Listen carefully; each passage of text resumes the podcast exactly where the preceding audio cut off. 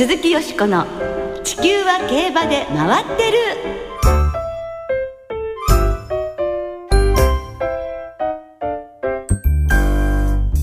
皆様こんばんは。お元気でいらっしゃいますか？鈴木よしこです。地球は競馬で回ってる。この番組では週末の重賞レースの展望や競馬界のさまざまな情報をたっぷりお届けしてまいります。最後までよろしくお付き合いください。今日ご一緒してくださるのは小塚歩アナウンサーです。こんばんは。よろしくお願いします。よろしくお願いいたします。まずは皆様にお詫びがございます先週のこの番組で先々週の内容を放送してしまいました。大変申し訳ございませんでした。申し訳ございませんでした。今後はこのようなことがないようにスタッフ一同気を引き締めて放送してまいります。なおオンデマンドでは通常通りの内容を聞けますので丹下秀夫さんの2歳ボバの総括をお聞きになりたい方はオンデマンドをご利用ください。よろしくお願いいたしますさて先週の日曜日に行われた香港国際競争の話題から今日はお届けいたしましょう、はい、4つのレースに日本から大挙13頭が出走し2勝を挙げました。はい。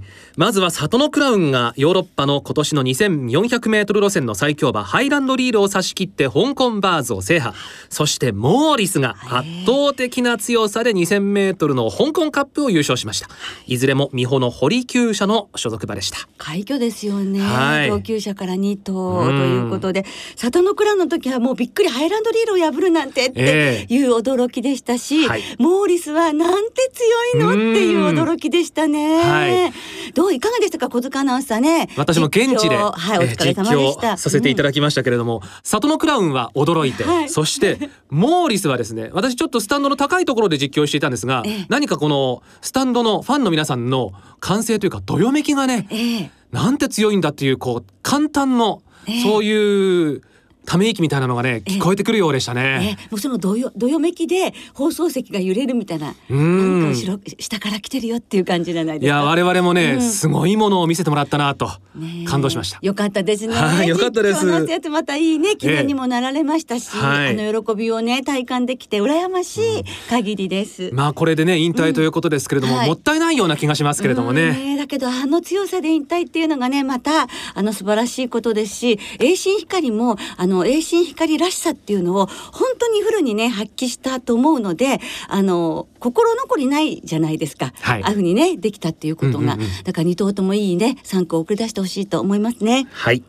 さて今年も残り少なくなってきましたが日本では今週朝日杯フューチュリティステークスが行われます。はい。今年の競馬もあと2週ですよ、うん、早いですね。2016年の競馬思いっきり堪能いたしましょうこの後のコーナーはよしこさんと小林アナウンサーの進行でお送りします。はいお楽しみに。鈴木よしこの地球は競馬で回ってる。この番組は JRA 日本中央競馬会の提供でお送りします。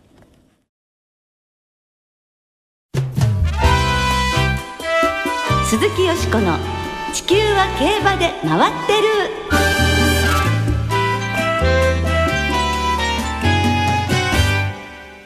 日本家紋研究会会長、高沢仁さんに聞く競馬の魅力。ということで今週は家紋の研究の第一人者で日本家紋研究会会長の高沢仁さんをゲストにお迎えして競馬について伺ってまいります。はい。はい。家紋ですよ家紋、はい、家紋。えこの紋所が目に入らぬかでおなじみの徳川家の葵の御紋や、まあ今年ブームになりました真田家の六紋線といったあの家紋ですよね、えー、はい、小林さんのところは？えー、わかりません すいません。私家のもん家紋がね何だったかなってねわかんないんですよ。でネットで調べたんです、はい、ネットで簡単に調べられるそうで。ところが小林というのはいっぱい10個ぐらいあってどれなんだろうなってちょっとわからなかったです結局。ええ。まあ案外男性の方がね知らないかもしれないですね。よしこさんの家紋は？うちは下がり富士です鈴木。鈴木、はあ、ええ。そんな家紋に大変お詳しいゲストをご紹介いたします。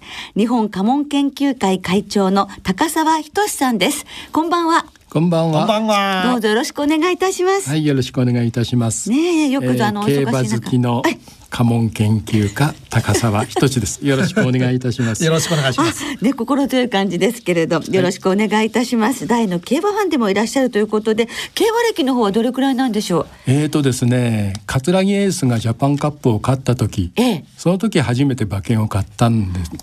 大体三十二年ですね。そうですね。千九百八十年五十昭和五十九年ですものね。はい、日本馬初めて勝利の年。桂ゲースの馬券を買ったわけですか？そうです。単勝が当たったんですか？単勝じゃなくて生まれんだったと記憶しています。あ生まれまだないかも。そうですね。爆連ですね。いや時代を感じます、ね、いやいやいやなそういう話をねあの、はい、ゆっくりそれもしたい感じがいたしますね。はい。そして今は一口オーナーもなさっていて楽しんでらっしゃるそうですね。はい。どれぐらい持ってらっしゃいます？ええ十五頭ほど持っています。はい。それはたくさん持ってらっしゃいますよね。そしてまあ本業は家紋の研究家ということなのですけれども、普段はどんな活動されてるんですか？普段はやはり執筆活動が中心ですね、えー、あと講演講座とかでやっぱり家紋の文化を日本中に少しでもご理解いただくような仕事をしております。はい、家紋のその研究というともう家紋も収集される。はい。ということですはい、家紋の収集っていうのはどのようにしてなさるんです、えー、日本中のですねお寺あるいは霊園を回ってですね、えー、えー、お墓についている家紋を見て回るんですねそれで収集するんですね、えー、どうやって収集を、えー、私が集めていた頃ですねえー、半紙をこうまず墓石にこうつけてですねその上から、えー、クレヨンのような墨で、えー、なぞって、えー、型を取ると、えー、そういう形で取っていました。はあ、すみません。一枚一枚。そうですその頃はあの写真に撮るとちょっと経済的に苦しかったんで、うん、そういう方法を取っていました。ああすごいですね。あれ石屋さんはあの墓石作る時に、はい、あのそういったもやっぱり何かおとりになるんでしょうかね型みたいな、あのー、墓石屋さんは専門の紋帳っていうのがありまして、ええ、それから、えー、型を起こして作るんですけれども、はい、知らないことがいっぱいですよねついちょっと伺ってしまいました。見ていただいたんですけれども、はい、ものすごい種類があるんですね家紋。ね家紋ありますね。何あるとは高澤さんが、はいお集めになっただけでどれぐらいありますかデータとしては。ですね、だいたい。250万ぐらいです250万ですよ。それだけデザインがあるってことではなくではないですね、うん、で家紋はだいたいカテゴリーとしてだいたい300ぐらい。でそれがデザインを少しずつ変えて、えー、バリエーションを増やしてそれがだいたい3万ぐらいですね。あ、三万デザインあるということで、ね、はい、今ここにある本には。それぐらい載ってるんでしょうかね。しかしそもそもなぜ家紋に興味をお持ちになられたんでしょうか？えー、そうですね。やっぱりあの親父と一緒に城を見て歩くのは若い頃から好きだったんで、はい、その時に一緒に神社あるいはお寺とか回ってるうちに家紋に目がつく。有名な武将とかそういうお墓もお参りするとそこにやっぱり家紋がついていてそういうところからこう興味を持ち始めたという感じです。でご自身で調べ始めた、はい、ということですか。はい、で250万例です。すごいですね。でもそんなにあの種類が豊富だというのもまたびっくりなんですけれども中には馬に関するものもありますか？そうですね有名なところですと、えええー、相馬野馬追で有名な、はいえー、武家の相馬家これがですね平将門の子孫ということで、えー、馬の家紋を使ってるんですね。でなぜ平将門の子孫が馬の家紋を使うかというと平将門がある時祈願をした。その時に、えー、空から7つの星が降ってきたと。その7つの星がたちまち黒い馬に変化したと。そういう逸話がありまして、えー、その逸話を、えー、元に馬の家紋を設定しているということです。他にはどうでしょう？バグなどはどうですか？そうですね。口につける靴輪、はい、これはあの鹿児島の島津家の家紋になってますね。あとヨーヨーって言って馬のお尻のところにぶら下げる飾りですね。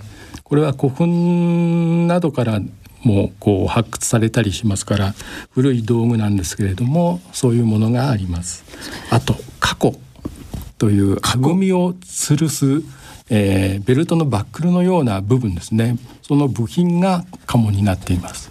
意外なところが家紋になってるけど、ね、やはりそれが大事なものっていう認識があればこそだったのかもしれません、はい、日本文化はやっぱりこう間接表現なんですね。直接的にやるとちょっと野暮なのでですから武士も刀とかそういうものはあの関門にはしない。間接的に表現するんですね。それがまた粋でもあるっていうことですか、ね。はい、へそもそも何年ぐらい前にどなたたちが考案したものなのでしょう、だい。たい今から千年弱ぐらい昔ですね、貴族が、えーまあ、自分が乗る牛車に自分のマークをつけ始めた。ああ馬じゃなくて、はい、牛車に、はい、ああそうなんですって。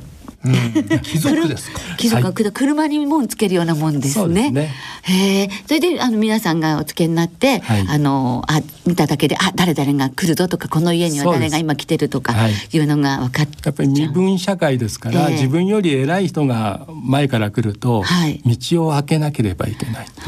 そういうことをこうやっぱり一目見て分かるようにするためにつけたんだろうと思います。はい。あのじゃああの源氏物語などの儀式者にも、はい光の君の技師さんなどにも源氏物語はそれ以前の話なので、やっぱりもっと以前ですね。残念ながら家紋はついてないですね、なるほど、はい、まあ光の君があそこにいるって言ったらもうすぐ分かっちゃうんでねなかなか家紋つけられなかった。モテモテです、ね、モテモテですからね。失礼いたしました。まあ、馬の家紋そのものはじゃああまり種類がないというか少ない方なんでしょうそうですね。こう全部集めても10個ぐらいしかないと思います。はい。それちょっと意外ですね。うん、もっとあってもねいいように思いますけれどね。でねはい、でも案外その相馬家のでしたっけ見ましたら、はい、本当に馬なんですね。そうですね。馬の柄なんですよね。馬がつながられてあつなげられてる。ええ動かないようにしてるんですけれども尻っぱにして暴れてるという家紋です。力強さが現れてるんでしょうそうですね。ねはい。ですからこちらのお墓にはこのような馬がそうか暴れてます。つけられてるということはね。ことになるわけですね。なるほどね。で競馬で家紋と言いますとね小林さん立東の山内厩舎が所属馬にピンクの面子をかぶせて。額のところに緑の家紋が描かれているのが有名です、えー、高澤さんもねもう一緒によくご存知かと思いますが、はい、あれは何という家紋でしょうか？これは丸に、えー、三つ柏という家紋ですね、はい、えー、これは柏の葉っぱですね。これが家紋になっています。で柏っていうのは、まあ、神様に、えー、備えるえー、ものですね食べ物を乗せるお皿のが代わりにするあるいは柏で打つとかそういう柏はあの神様に通じるもので、えー、神様に関係する家紋と言えます。あ、柏なんですか。はい。はあ葉っぱだったんですね。葉だったんですね。ね馬が喜んで食べるかもしれないですね。ああ、でも神様にということなんですもんね。はい。えーさて高澤さんは家紋はもちろんあの歴史ライターとしてもご活躍で戦国武将敗者の子孫たちという本を執筆されています、えー、非業の死を遂げた戦国武将武田勝頼真田幸村明智光秀といった武将の血が主に娘を通じて脈々と細々とではありますがつながっていく。で枝葉を広げていく様は、まあ、恵まれなかった在来牝馬がかろうじてね、うん、その、えー、血を残していく保っていくという感じに似ているなとは思うんですがこの点はいかがでしょうか？そうですね。あの戦国武将で言いますと織田信長あるいは豊臣家石田家明智家徳川家すべて今の皇室に血がつながってるんですね。そういうことはですねあの歴史ファンでもなかなか知らないことでこういう事実を知ると、おって思うんですけれども、そういう楽しみがやっぱり競馬の血統を見ていくと同じような楽しみがあると感じます。いやでもそれ調べられるの本当に資料が少なくて大変なんじゃないでしょうか。あの系図はですね特に女性は名前がないことが多くってうん、えー、それ特に貴族は女性はほとんど書いてないんですよ。はい、そういうところを調べるのは大変でしたね。はいいや天皇家につながっていたり、はい、その血が徳川家に入っていたりと、はい、日本の古い品系からスペシャルウィークが出たり、モーリスが出たりという感じにちょっとね、似てるように思うんですが、はい、さてこの本の序文にですね競馬のインブリードのようにどこかで同じ血が混じることもありという文章があるんです、ね、はいはい、本当に高澤さんは競馬が上手に書かれるぐらいお好きなんですね。ね。日常的に。もう必ず土日は競馬楽しんでます。あ、そうですか。はい、はい、ではどのような楽しみ方をされているかということは次回たっぷりと伺わせていただくことにいたします。はい、ちょっと今日お時間になってしまいましたのでまた来週よろしくお願いいたします。よろしくお願いいたします。お願いします。今日はありがとうございました。ありがとうございました。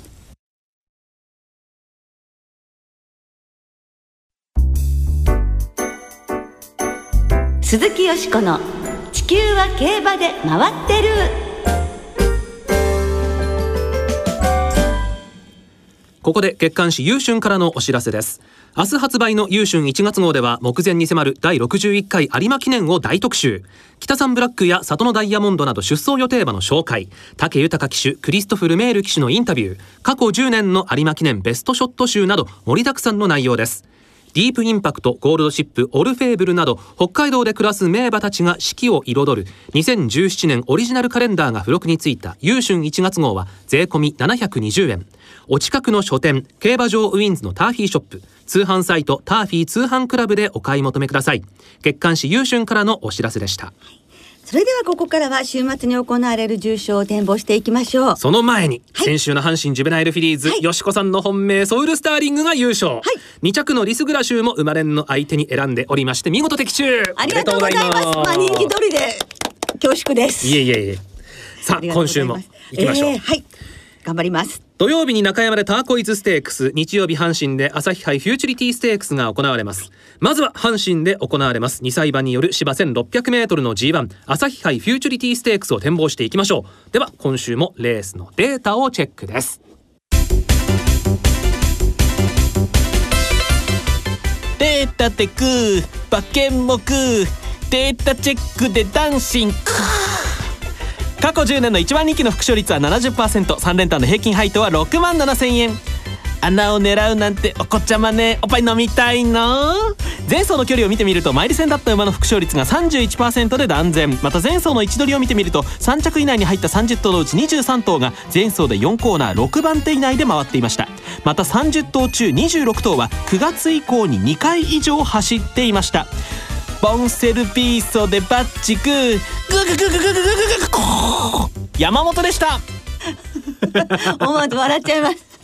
江戸晴美さんでしたね、えー、いや雰囲気出てましたね。出てましたね、ね。えー、頑張りました、はい、えー、ボンセルビーソはい、はい、これはちょっと来たらね、うん、つきますね。えー、日曜日の阪神のお天気なんですが、晴れ。気温は最高気温13度ぐらいまで上がるという予報になっています。はいさあ先週的中のよしこさん今週の朝日杯フューチュリティステークスはどんな見解でしょうか？はい。もう皆さんきっとそうだろうなってね思ってくださってると思うんですけれども、ええ、また言っちゃいますよフランケル。お願いします。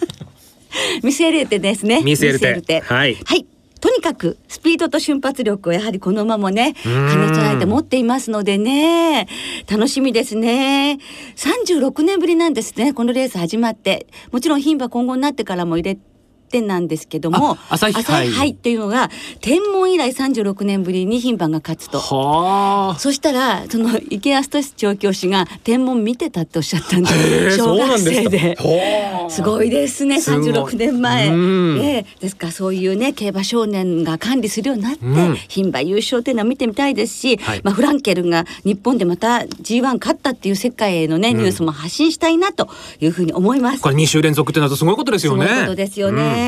そして相手なんですけれども、はい、やはりトラスト。トラスト。はい、川崎から移籍しまして、2戦目ということになりまして、あの、この馬自身のストライドでね、気分よく走らせてあげて、いい結果を出したいという、あの、柴田大地騎手のお話です。かなりね、成長しているということもあるようですし、もうデビュー前から牧場で乗って非常にいい馬だと思ってたということで、岡田茂之さんの大きな夢へ向かってね、いい結果出したいという話でした。はい、それから、えー、タガノアシュラ武さんの全 G1 制覇かかってます。うん、タンビュライト、ルーラーシップ、新種ボバ、送り出してくれました。うん、そして、レバンテライオン戦6。うん大丈夫と思って応援したいです。はい、そういうわけで13番から1番、5番、8番、18番に5点流してみたいと思います。はい。マレンです。はい。はい。小塚さんは？私はですね、あのよしこさんからも名前上がりましたが、ダンビュライトね、はい、これ。ブレスジャーニーという重賞連勝した馬とね、接戦を演じてまして、やはりこの馬も力があるなというところが見えましたので、そうですね。はい。ルメール騎手2週連続に期待したいと思います。あ、そっちの2週ね。わ、うん、かりました。はい。さあ続いて中山で行われます牝馬のハンデの芝 1600m ターコイズステークスの展望です。こちらのデータチェックもお聞きいただきます。はい調子はどう？素敵な笑顔でチャーミング。データチェックが役立つ。オープン特別時代も含めて過去10年の一番人気の副勝率は 40%3 連単の平均配当はなんと52万2000円。それでも人気馬を買うなんてお子ちゃまね。おっぱい飲みたいの？年齢別に見ると3歳馬の副勝率が28%で最も優秀。4歳馬が27%で続いています。ハンデ別に見ると55キロの副勝率が 33%53 キロが29%です。また枠別に見ると4枠と5枠の副勝率がともに30%を超えています。あなたもグー馬券もグーウィンファビラス松岡グーグーグーグーグーグーグーグーグー山本でした いや振り切ってましたね。えー、い。いですね、えー、ウィンファビュラスということでございました。はい。はい。えー、中山競馬場明日土曜日は晴れで、えー、気温13度ぐらいまで上がるという予報です。さあターコイズステークスはよしこさんは予想いかがでしょうか？はい。私もですねあのーうん、5枠です。5枠。マジックタイム。あそっちの方で。はい。そしてアットザシーサイドアットザシーサイドレッツゴードンキと思っていたんですけれども、うん、そこに今データであったウィンファビュラスとどうしても気になる浮世の風入れまして、はいうん、2番9番10番11番13番の生まれんボックスになるほど。して高配当を狙いたいと思います、まあ、荒れそうですもんねハンデ戦ですからね。はい。小塚さんはいかがですか？ちょっと人気がどのぐらいか読みづらいんですが、はい、ダイワドレッサー3番。この馬ね前走男馬相手の重賞でね、はい、3着来てるぐらいですから。でハンデも54キロで止まりましたので、石川騎手初重賞制覇なるかというところに期待したいなと思っています。ね、それも応援したいですね。ねそろそろだと思うんですけどね。ですね。はい。うんなんか手広くいっちゃいそうな感じになっちゃいますね。はい、はい、ご参考になさってください。はい。ではリスナーの皆さんからいただいた予想もご紹介いたします。お願いします。マイコダンサーさん、初めてメッセージします。ありがとうございます。朝日杯フューチュリティステークス僕はミスエルテを応援しています。朝日杯を選んだ池江調教師の決断力に感動しました。そして僕自身22歳で競馬ファン競馬ファン歴が1年とまだ短くボバクラシックや朝日杯で牝馬が勝つことがどれほど競馬界に影響を与えるか見てみたいと思っています。あーわかる。これはね彼のためにもねぜひ見せてあげたいと思いますね、はい、ムーンレディの2014さん朝日杯フューチュリティステークスの注目はトラストです。トラストの配合はサンデーサイレンスの強烈なクロスを持つことが特徴です、はい、悲願のダービー制覇に向けてここは結果を残してくれることを期待します。はい。馬右衛門さんこんばんは。こんばんは。今週の重賞ですが朝日杯はトラスト。ターコイズステークスはエンジェルフェイスの予定です。トラスト人気ありますね。はい中堅さん。朝日杯フューチュリティステークスはクリアザトラックが本命です、うん、ミスエルテは強いかもしれませんがこのレースはやはりボバが主役、うん、ミルコ・デムーロ騎手の連覇に期待します。はい、皆さんそれぞれにですね、ね、応援の仕方がねやっぱりありますよね、はい、皆さんどうもありがとうございました来週は G1 有馬記念もう最後ですね。有馬記念ホープフルステークスの展望を中心にお届けしてまいります。お聞きの皆さんの予想もぜひ教えてくださいね。お待ちしています。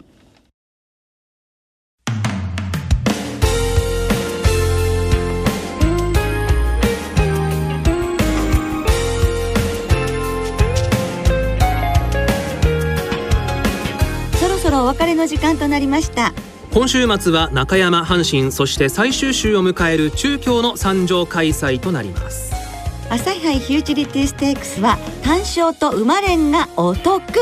単勝と馬連を対象に通常の払い戻し金に売上の5%相当額を上乗せして払い戻しされます。その朝日杯フューチュリティステークスが行われる日曜日の阪神競馬場にはオリンピックで3大会連続メダルを獲得した競泳の松田丈志さんが来場。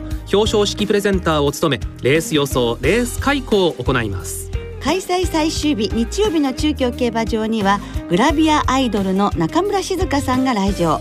お昼休みにスペシャルトークショーを開催しメインレースのプレゼンターも務めます。その日曜日の中京では最終レース終了後にお笑いタレント蛍原徹さんのスペシャルトークショーも行われます。はい盛りだくさんですね、はい、では週末の競馬存分にお楽しみください。お相手は鈴木よしこと。小塚歩でした。また来週元気にお耳にかかりましょう。鈴木よしこの地球は競馬で回ってる。この番組は JRA 日本中央競馬会の提供でお送りしました。